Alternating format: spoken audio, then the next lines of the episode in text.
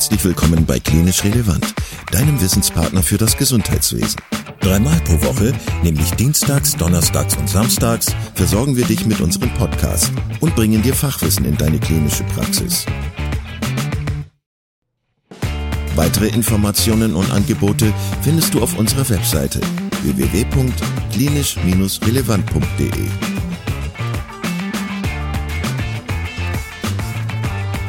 Heute mit Professor Klaus Naumann zum Thema Depression und Neuroplastizität. Viel Spaß beim Zuhören.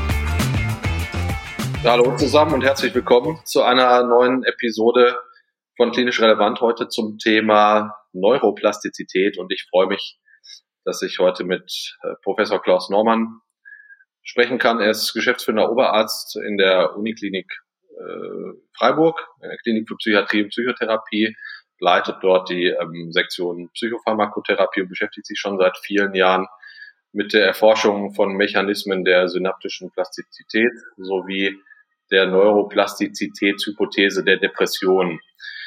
Vielen Dank für deine Zeit, Klaus. Und ich freue mich wirklich, dass wir ähm, das heute machen können. Und ich will gleich losstarten und wissen, was ist genau eigentlich Neuroplastizität und warum beschäftigst du dich schon seit so langer Zeit damit? Ja, also ähm, für Neuroplastizität gibt es eine ganze Reihe von Definitionen, die auch durchaus umstritten sind. Also im Prinzip ist die Anpassungsfähigkeit des zentralen Nervensystems an äußere Einflüsse. Ähm, und das ist natürlich für die Depression ganz besonders relevant. Das ist mein Hauptthema.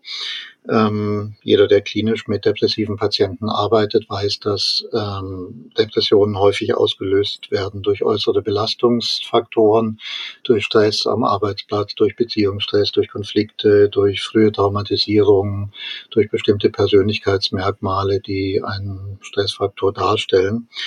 Und ähm, dieser Stress scheint das äh, Gehirn in einer Art und Weise zu beeinflussen, die negativ ist für depressive Patienten. Und wir sind der Meinung, dass ähm, das eine der Hauptgründe der Depression darstellen kann, so eine Fehlfunktion der Neuroplastizität. Und dass ähm, existierende, aber vielleicht auch zukünftige Antidepressiva diese Plastizität eben gezielt beeinflussen können. Das heißt, dass Verständnis von, einer, von Neuroplastizität ist eigentlich derart, dass solange Personen gesund sind und ähm, so ganz ohne, ein, äh, ganz ohne Einschränkung und Beeinträchtigung oder jetzt durch eine Entwicklung von einer psychischen Erkrankung durchs Leben gehen, ist das ein Prozess, der mehr oder minder von uns jetzt erstmal unbemerkt abläuft und der dann durch eben die Umstände, wie du gerade schon gesagt hast, gestört wird. Ähm, was gibt's denn für Überlegungen zu den Mechanismen, was genau da eine Rolle spielt. Also du sagst ja gerade schon, dass ähm, Dinge wie Umweltfaktoren eine Rolle spielen, genetische Faktoren, die eine Rolle spielen. Was ist denn so an ähm, Faktoren da relevant, ähm, an, an dem man sich so annähern kann? Also zunächst mal ist Neuroplastizität was, was, was man braucht, was unumgänglich ist, wenn sich ein Mensch in seiner Umwelt be bewegt. Ähm, plastische Vorgänge sind auch die Grundlage von Lernen und Gedächtnis. Also alles mm, oder jeder Vorgang, mit dem sich äh, das Gehirn ändert ähm, oder die Funktion des Gehirns ändert, ist, plast ist plastisch, ist Plastizität. Ähm, also wenn ich irgendwas sehe, irgendwas Neues lerne, dann passt sich das Gehirn an. Informationen werden mehr oder weniger gespeichert, werden irgendwann konsolidiert. Und ohne Neuroplastizität gibt es im Prinzip kein Leben und kein, kein Gedächtnis, kein Lernen. Ähm, und eine Idee ist auch, dass bei Demenzen zum Beispiel die Neuroplastizität sehr, sehr massiv gesteigert ist, sodass dann eben ein Zustand resultiert, wie es zum Beispiel bei der Alzheimer-Demenz der Fall ist, also dass sich Menschen rein gar nichts mehr ändern können. Das heißt nicht zwangsläufig, dass tiefer gespeicherte ähm, Gedächtnisinhalte plötzlich weg sind, die sind ja häufig noch da, aber dass nichts Neues mehr ans Gehirn reinkommen kann.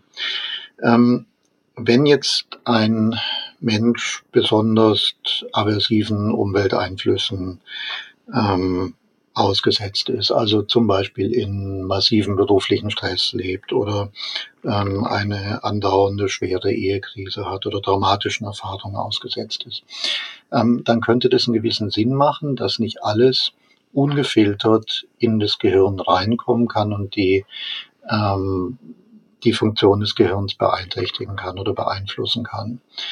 Also ein Beispiel, man, man wird Zeuge von einem Unfall, wo jemand ums Leben kommt, dann kann es wirklich sehr viel Sinn machen, dass ähm, man dieses Bild dieses Unfalls nicht direkt ins Gehirn implantiert bekommt, sozusagen, dass es nicht eingebrannt wird ins Gehirn. Und bei eher länger anhaltenden Stressfaktoren, wie so chronischen Konflikten zum Beispiel, auch da macht Sinn, dass, dass sich das Gehirn so ein bisschen wegbeamt ein Stück weit. Ähm, und die Idee ist, dass bei einer Depression dieses Nichtspeichern von Informationen quasi auf die Spitze getrieben wird, dass es ähm, dass es verselbstständigt hat. Also dass Menschen quasi nur noch in ihrem äh, eigenen Grübeln gefangen sind und weder positive noch negative Umweltfaktoren einen großen, eine große Auswirkung auf sie haben. Ähm, und wenn man jetzt mit äh, depressiven Patienten klinisch arbeitet, merkt man zum Beispiel, dass man ganz große Schwierigkeiten hat, die dazu zu bringen, sich positiven Umwelteinflüssen auszusetzen. Also ähm, sich was Positives zu tun. Es gibt ja so eine Liste angenehmer Aktivitäten, die fast jeder im klinischen Bereich verwendet ähm, wo hundert Dinge draufstehen, die, die man normalerweise ganz toll findet.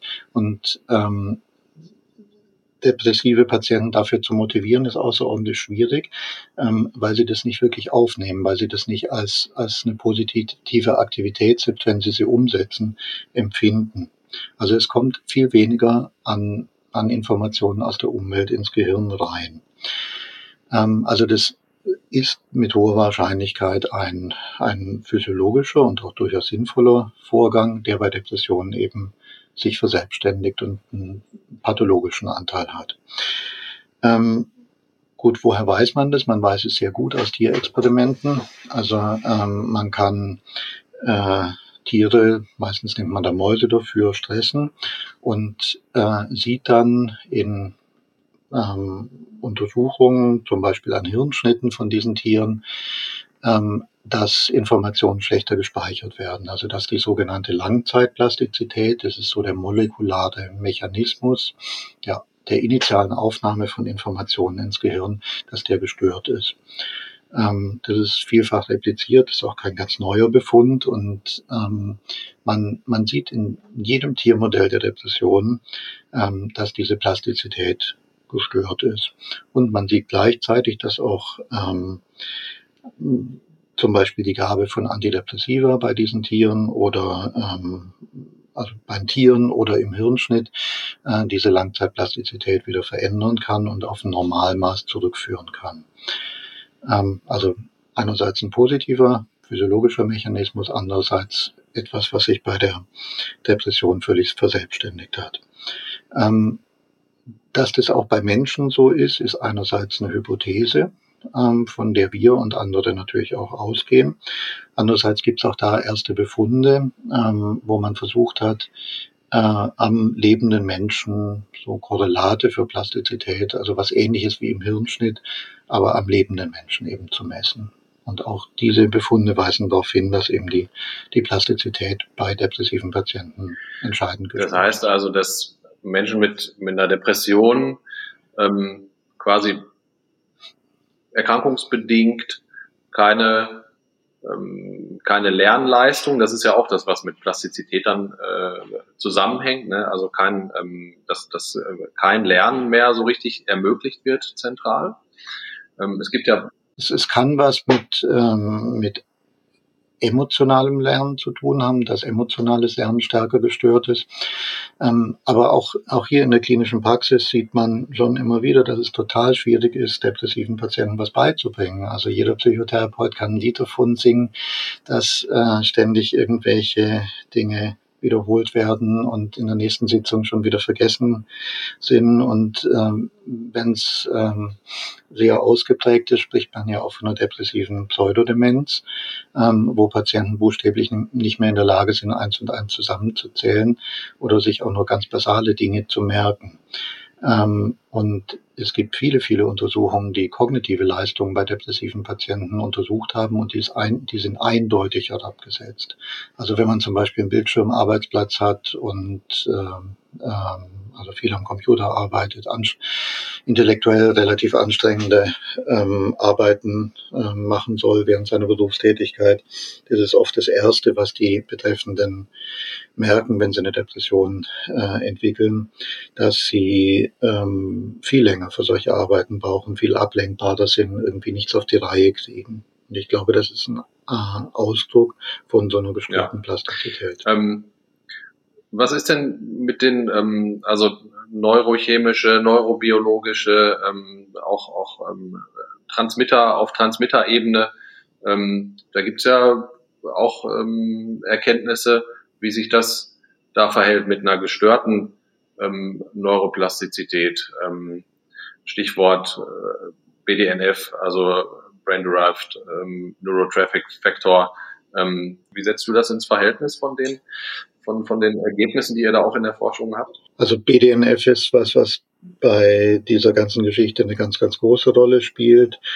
Ähm, ohne BDNF gibt es keine Langzeitpotenzierung, ähm, weder im Tier noch im Menschen, ähm, wobei das eben sehr, sehr schwierig zu messen ist. Ähm, BDNF wird im Wesentlichen im Gehirn gebildet. Das Gehirn beim Menschen ist halt schwer ähm, angehbar. Man kann schwer BDNF-Konzentrationen messen. Die ändern sich ähm, sehr schnell auch in einem Bereich von Minuten oder von Stunden und vielleicht sogar noch schneller.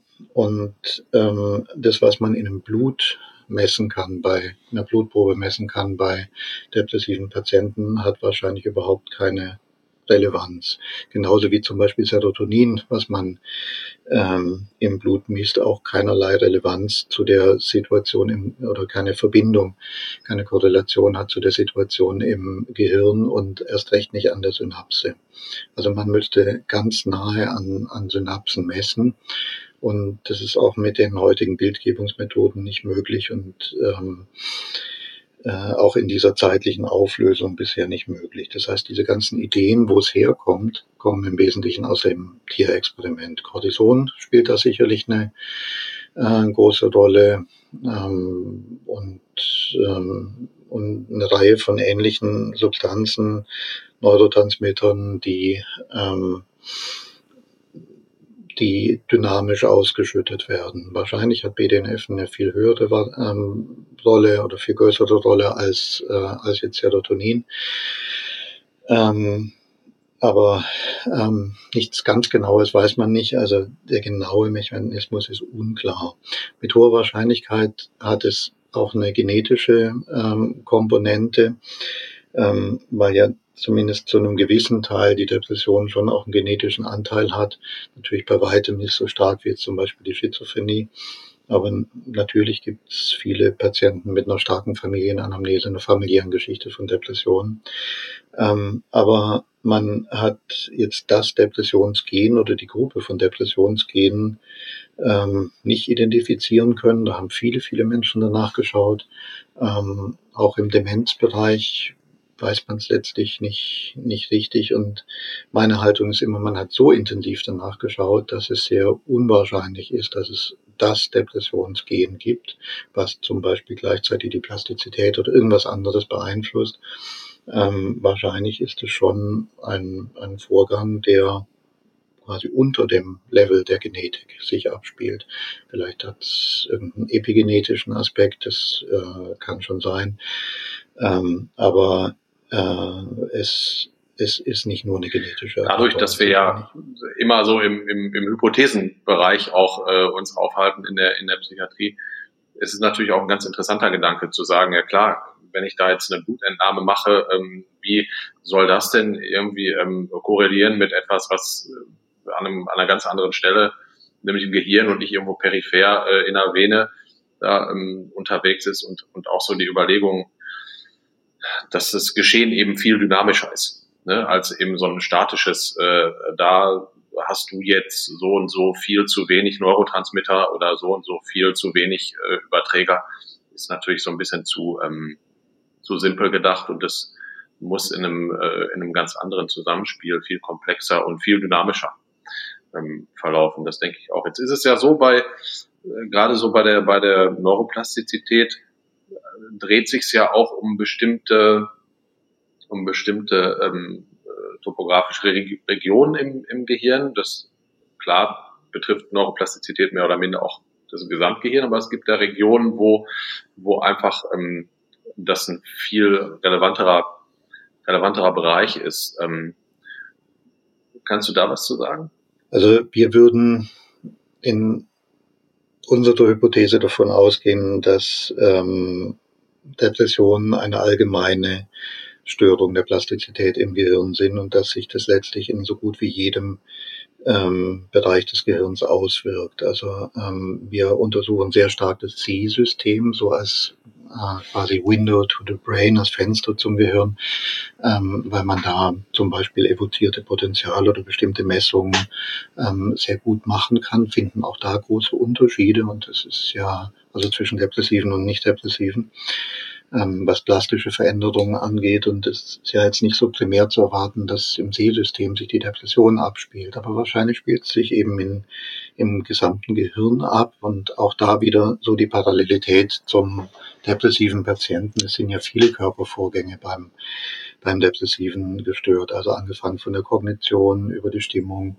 ähm, über Schmerzen, die viele ähm, Depressive haben, über eine gewisse Langsamkeit, ähm, eine Antriebsstörung, über Schlafstörungen. Also ganz, ganz viele Bereiche sind bei dieser Erkrankung ähm, gestört. Natürlich spielt der präfrontale Kortex offensichtlich eine große Rolle, der, das limbische System spielt eine große Rolle. Wahrscheinlich ist es so, dass man durch Beeinflussung zum Beispiel des präfrontalen Kortex mit zum Beispiel Hirnstimulation, mit äh, transkandeller Magnetstimulation schon die Depression beeinflussen kann.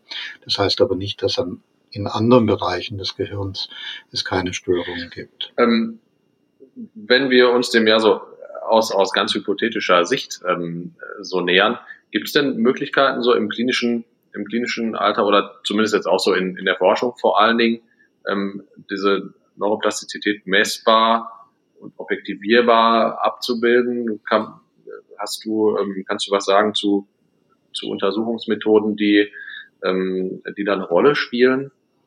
Also bislang sind es im Wesentlichen ähm, Labormethoden. Also ähm, sind Untersuchungen, die im Labor an lebende Menschen gemacht werden. Wir benutzen zum Beispiel sehr viel die vorher schon erwähnten visuell evozierten Potenziale. Also da schauen Probanden oder Studienteilnehmer schauen auf ein Schachbrettmuster und wir leiten gleichzeitig das EEG hinten über dem visuellen Kortex ab. Ähm, und ähm, dieses Schachbrettmuster invertiert sich dann ganz schnell für eine gewisse Zeit, für zehn Minuten. Und wir vergleichen dann die Höhe des Signals, was im ähm, visuellen Kortex ankommt, und vergleichen den Zustand vor der Stimulation und nach der Stimulation. Also im Prinzip ist es Plastizität, nämlich die Veränderung von, einem, von einer Antwort des Gehirns auf einen Reiz. Ähm, und äh, das sind komplexe Kurven, die da rauskommen, die man auch komplex auswerten muss. Aber wir haben schon vor längerer Zeit wirklich sehr, sehr große Unterschiede zwischen depressiven Patienten und Normalprobanden, auch altersgematchten Normalprobanden gesehen. Und momentan sind wir gerade dabei zu schauen, wie schnell wirksame antidepressive in, äh, Intervention das am, am depressiven, aber auch am gesunden ähm, verändern, also wie die visuell evozierten Potenziale sich verändern. Es gibt noch eine Reihe von anderen Methoden, zum Beispiel ähm, die Kombination aus transkandieller Magnetstimulation und Gleichstromstimulation, wo auch EEG-Signale letztlich ausgewertet werden. Ähm, man kann auch ganz schlicht eine neurokognitive Testung machen. Da gibt es verschiedene ganz gut zugängliche ähm, Methoden. Ähm, alle diese Methoden haben äh, den Nachteil, dass sie eine relativ hohe Streuung aufweisen zwischen den einzelnen Versuchs äh, äh, Teilnehmern, so dass es momentan noch nicht möglich ist, äh, ein Untersuchungs, äh, eine Untersuchungsmethode bei einem individuellen Patienten anzuwenden und dann zu sagen, okay, das ist krankhaft, das ist nicht krankhaft, also quasi so als Biomarker. Ja, wenn man einen Hirntumor hat, dann macht man halt einen MR und dann ist der entweder da oder nicht da. Aber so, so ist es bei der Depression sicherlich noch nicht. Jetzt hast du gerade schon so angedeutet, ne? klar, bei, bei psychischen Erkrankungen gibt es verschiedene Behandlungsmöglichkeiten, wo man dann auch sehen kann, dass das verändert sich. Ähm, Gibt es denn so insgesamt diese Henne- und Ei-Diskussion? Ist eigentlich zuerst die Neuroplastizität gestört und dann kommt die, kommt die äh, depressive Störung oder führt die depressive Störung zu einer gestörten Neuroplastizität? Gibt es da ähm, Ansätze, wie man, wie man da rangehen kann? Ja, das ist eine sehr entscheidende, sehr wichtige Frage, die letztlich völlig unklar ist. Ähm, Im Tiermodell sind wir dabei und andere auch natürlich das zu untersuchen, also zum Beispiel eine Störung der Plastizität primär herbeizuführen und dann zu schauen, was macht quasi die Stimmung des Tiers oder die, die Dinge, die man im Tiermodell der Depression eben als äquivalente Stimmung messen kann. Äh, am Menschen ist es natürlich ganz, ganz schwierig. Aber was Hennen, was Eis ist ja eine entscheidende, aber sehr schwierig zu beantwortende. Okay. Äh, also das heißt, ähm, wenn wir jetzt mal mit dem Blick auf ähm, Ist-Zustand bei einer depressiven Störung, ähm, gibt es ähm, Störungen und Auffälligkeiten in der, in der Neuroplastizität. Wie verhält sich das denn zum Beispiel mit den Behandlungsmethoden, die wir jetzt seit vielen Jahren haben, die seit vielen Jahren etabliert sind? Wie verhält sich das zum Beispiel, wenn Patienten ähm, psychotherapeutisch behandelt werden, wenn die mit ähm, Antidepressiva mit SSRI behandelt werden. Ähm, da wird's, ihr werdet wahrscheinlich auch Messungen gemacht haben. Ne? Ihr werdet äh, das, das euch angeguckt haben, wie, wie reagieren die ähm, Patienten darauf und wie ändern sich die Befunde.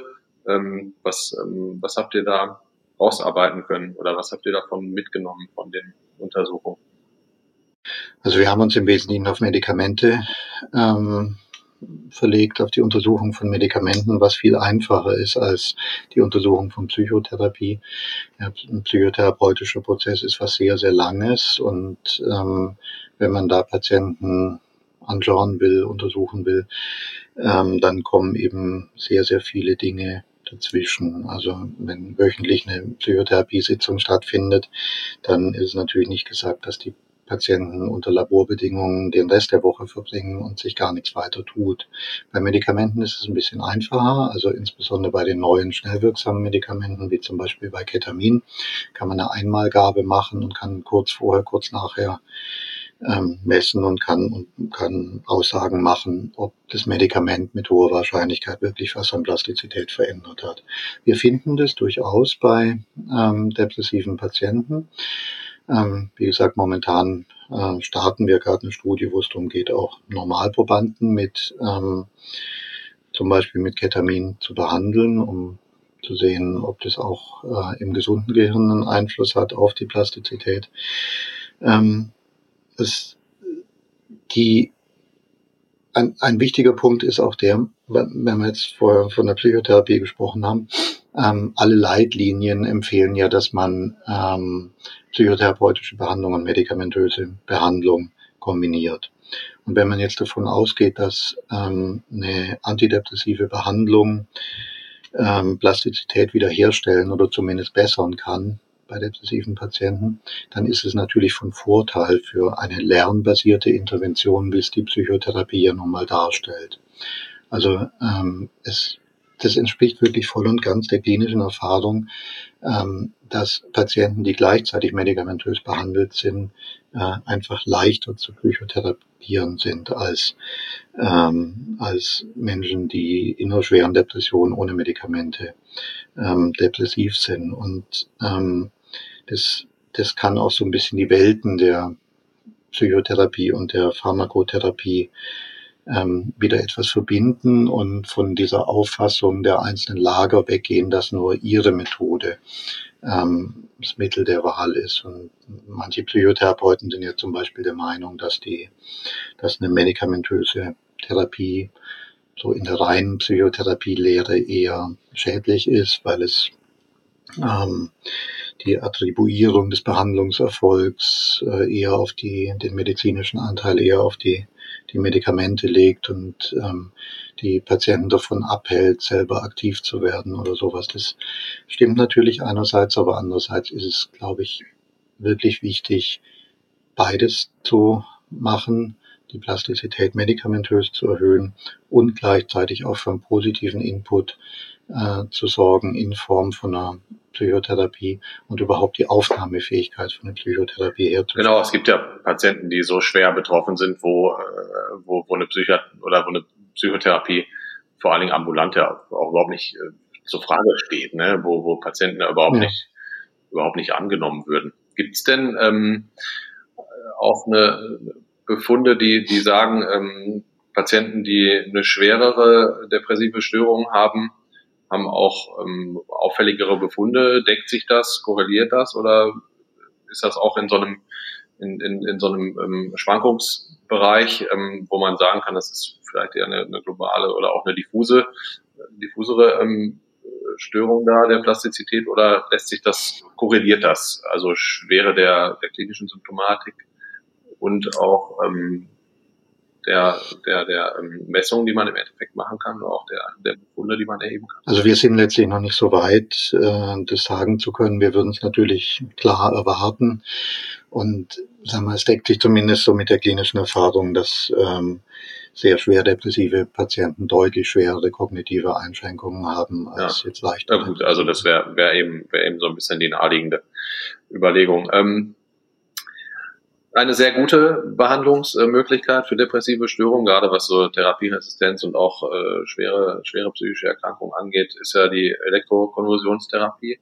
Ähm, kannst du da was zu sagen, wie sich da verhält mit ähm, Veränderungen, Neuroplastizität? Ich glaube, das ist ja auch so eine der, der, der Domänen, wo das schon sehr früh auch ähm, erkannt worden ist, dass das eine Rolle spielt, ähm, auch bei der, bei der Wirksamkeit von, von EKT und warum die eben auch so, so erfolgreich ähm, wirkt und so effektiv ist. Also was man aus Tierversuchen auf jeden Fall weiß, ist, dass ähm, EKT zu so einem Reset oder zu einem sehr starken Reiz auf äh, das Gehirn ähm, führt und plastische Vorgänge anwirft oder so einen Plastizitätsboost macht, also zum Beispiel das BDNF nach einer EKT sehr, sehr stark ansteigt.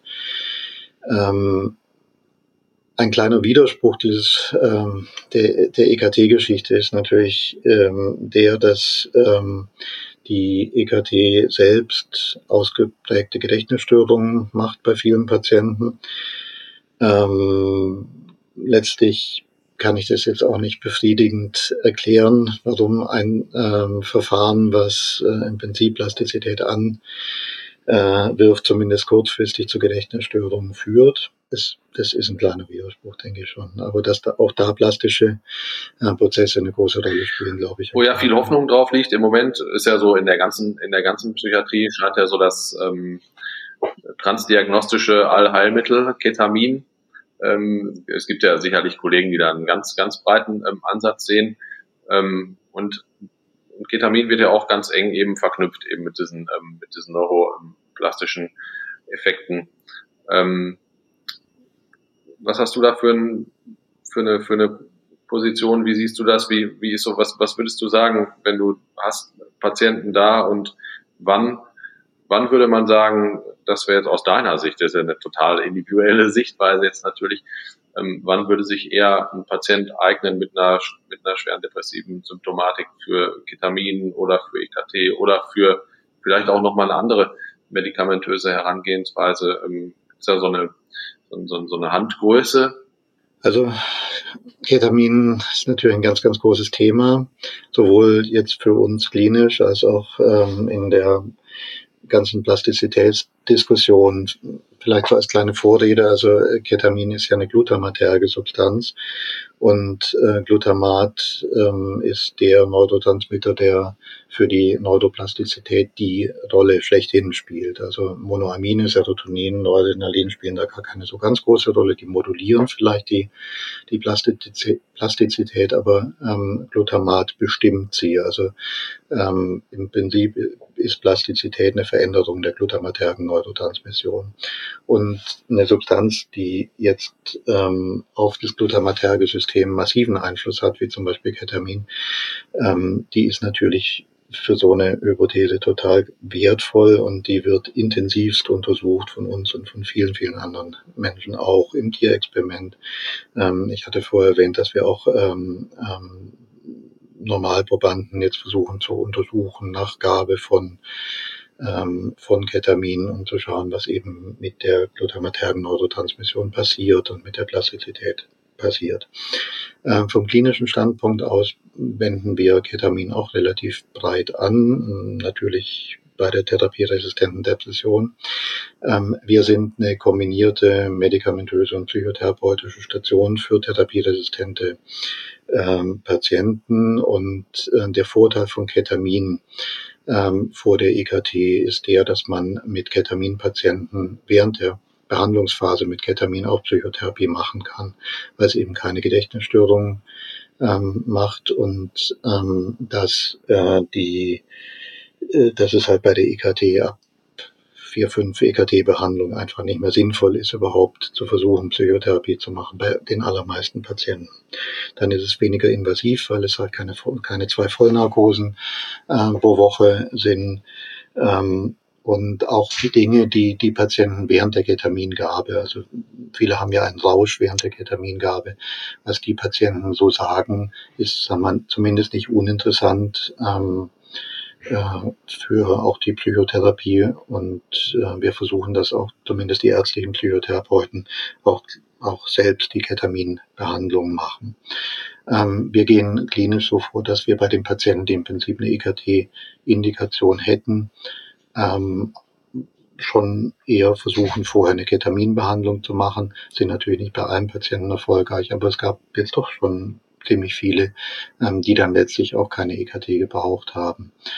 Ähm, das sind natürlich, ist natürlich jetzt nicht falsch verstehen, aber ein Stück weit eine Negativauswahl von Patienten, also sehr, sehr schwer kranke Patienten, die die EKT-Indikation eben haben. Und mit Ketamin wird sein wie für alle anderen Medikamente auch, egal welche Krankheit, ähm, je schwerer krank die Patienten sind, umso schlechter werden sie darauf ansprechen. Das heißt, wir versuchen schon, die Ketamingaben auch früher oder die Ketaminbehandlung auch früher zu machen bei Patienten, die weniger krank sind und wo wir uns mehr äh, erhoffen. Wir haben auch jetzt schon relativ viele Patienten off-label mit ähm, Ketamin äh, bei einer bipolaren Depression behandelt, die ja klinisch besonders ähm, anspruchsvoll ist, weil viele Medikamente eben nicht wirken, Psychotherapie oft keinen großen Effekt hat. Ähm, haben da auch ganz gute Erfahrungen gemacht und ähm, eigentlich bisher keine Patienten in, in, durch die Behandlung in eine äh, Manie befördert, was ja bei medikamentöser klassisch medikamentöser Behandlung durchaus passiert. Früher war es ein Ausschlusskriterium, Patientinnen und Patienten mit PTBS, ähm, mit posttraumatischer Belastungsstörung mit Ketamin zu behandeln. Es hat sich inzwischen gezeigt, dass bei vorsichtigem Vorgehen und Begleitung während der Ketamingabe das schon möglich ist. Ähm, also Ketamin kann Dissoziationen hervorrufen. PTBS-Patientinnen haben häufig Dissoziationen. Ähm, aber was während des Rausches passiert, ist häufig anders als die üblichen Dissoziationen. Also die Patienten bekommen manchmal Flashbacks, aber können die viel besser einordnen und sind auch emotional ähm, distanzierter von, ähm, von diesen Flashbacks.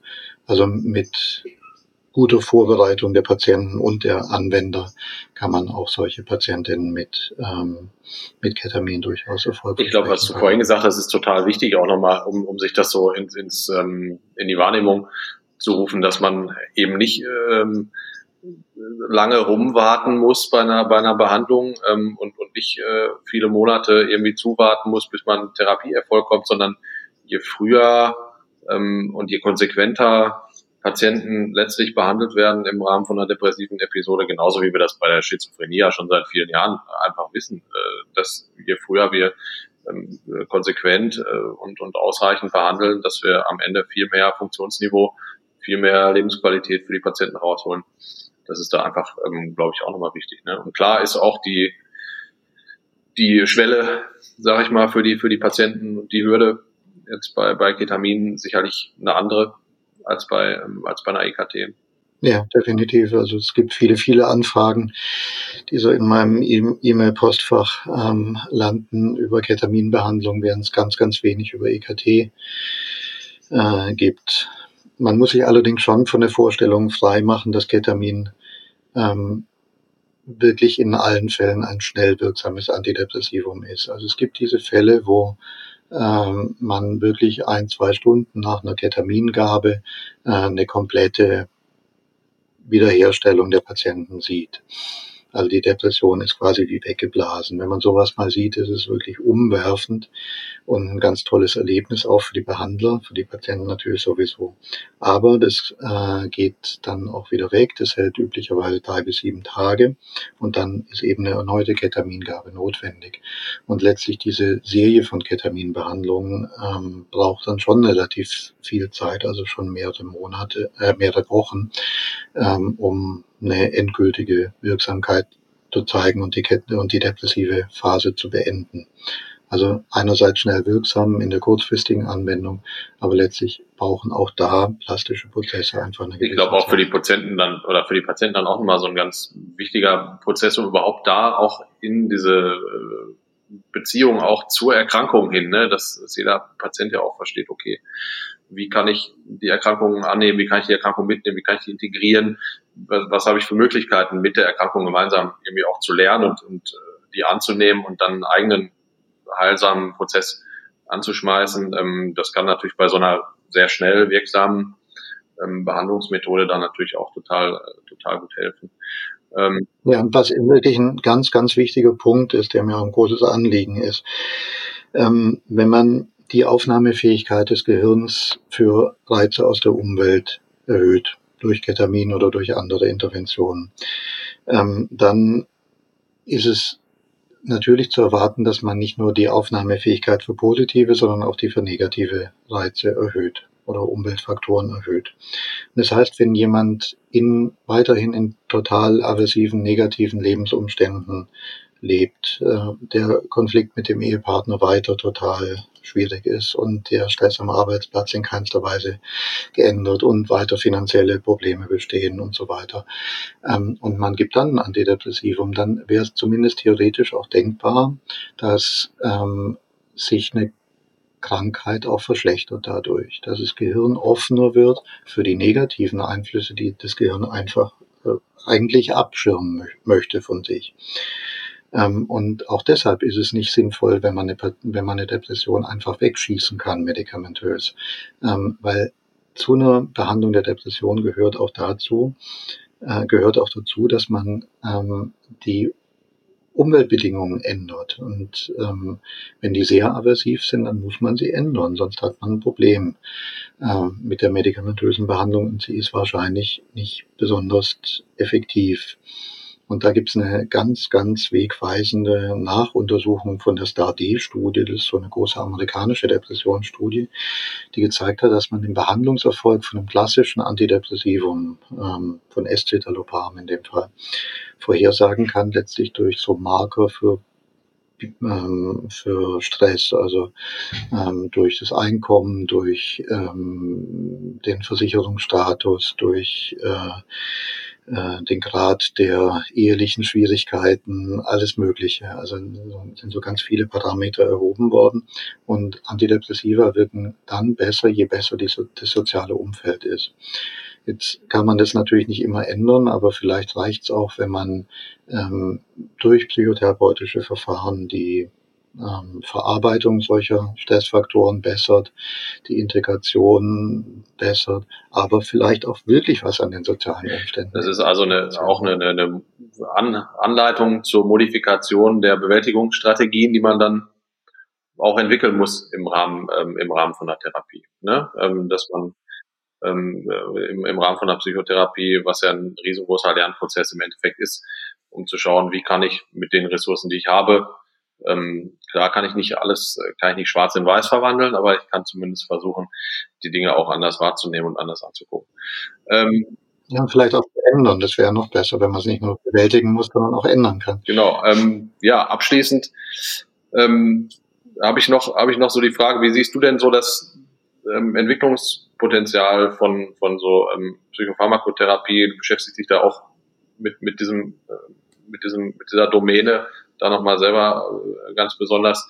Ähm, wie, wie siehst du die nächsten 15, 20 Jahre? Wenn wir jetzt hier in 15 Jahren nochmal sitzen würden, was hat dann gut geklappt? was, was, was hoffst du, was, ähm, was sich noch entwickeln wird in den, ähm, in der nächsten Zeit oder was entwickelt sich gerade vielleicht ähm, so als, als kleine, kleine Aussicht und als Wunsch von dir selber, was, was, was du dir erhoffst, wie es so, wie es so aussieht in der, in der Entwicklung in den nächsten Jahren? Also ich glaube, dass das Feld der Depressionstherapie momentan sehr, sehr dynamisch ist und vielleicht das dynamischste Feld in der Psychiatrie überhaupt ist. Ähm, durch Ketamin ist eine komplett neue Klasse auf den Markt gekommen oder verfügbar geworden. Ähm, und abseits dieser immer wiederkehrenden kleinen Veränderungen an Serotonin-Wiederaufnahmehämmern was komplett Neues gekommen. Und äh, Ketamin ist jetzt nicht die Wunderdroge, die für alle Zeiten das Nonplusultra darstellen wird, sondern die hat auch manche Nachteile, hat diesen Rausch bei der, äh, bei der Gabe, hat ist nur IV oder als Nasenspray zu applizieren. Das hat, hat wirklich entscheidende Nachteile. Und ich glaube, mit dem besseren Verständnis auch der Ursachen von Depressionen, der Pathophysiologie, ähm, wird man in die Lage kommen, auch viel spezifischere und völlig innovative Medikamente äh, zu entwickeln, die heutzutage noch gar nicht denkbar sind. Ähm, was ein großer Punkt momentan ist, sind die Psychedelika. Ähm, für die Psychedelika ist auch beschrieben, dass sie die Plastizität ganz massiv boosten. Ähm, es ist gerade sehr umstritten, ob diese, diese psychedelische Erfahrung wirklich überhaupt notwendig ist, ähm, um einen antidepressiven Effekt dieser Substanzen zu ähm, erzeugen oder ob es nicht auch unter pharmakologischer Blockade der psychedelischen Erfahrung gehen würde mit solchen Substanzen. Und es gibt viele, viele Entwicklungen in dem Bereich, die versuchen ganz selektiv bestimmte Moleküle im Gehirn, bestimmte Targets im Gehirn anzufahren ähm, und ähm, die Plastizität oder andere Dinge im Gehirn zu ändern. Und ich glaube, dass in 15 Jahren die Welt der Psychopharmakotherapie komplett anders aussehen wird als heute. Super. Das ist auch ein guter Ausblick dann bedanke ich mich ganz äh, herzlich für deine Zeit und ähm, für deine, ja, für deine, für deine Sicht und auch aus deinem, aus deinem Forschungsbereich, ähm, dass äh, wir uns darüber austauschen konnten. Und ja, wünsche dir alles Gute für die Zukunft und viel Erfolg weiterhin bei deiner, bei deiner Arbeit und ja, hoffentlich äh, sehen wir uns bald mal wieder. Ja, ich bedanke mich auch. Vielen Dank, dass du heute wieder zugehört hast und unser Gast gewesen bist. Wir hoffen sehr, dass dir dieser Beitrag gefallen hat und du etwas für deinen klinischen Alltag mitnehmen konntest. Wenn dem so sein sollte, dann freuen wir uns sehr über eine positive Bewertung bei Apple Podcasts. Falls du Lust hast mitzumachen und es einen Themenbereich gibt, in dem du dich besonders gut auskennst, dann melde dich doch gerne unter kontakt@klinisch-relevant.de. Gleiches gilt, wenn du Themenvorschläge oder konstruktive Kritik für uns hast. An dieser Stelle auch der Hinweis auf unseren Newsletter, den du unter www.klinisch-relevant.de abonnieren kannst und der dich immer auf dem Laufenden hält. Wenn du dich für unseren Newsletter einträgst, bekommst du einen 5-Euro-Gutschein, mit dem du in unserer Fortbildungsakademie einkaufen kannst. Wir wünschen dir jetzt bis zum nächsten Mal eine gute Zeit und freuen uns, wenn du bald wieder einschaltest. Pass auf dich auf, bleib gesund. Bis zum nächsten Mal. Ciao.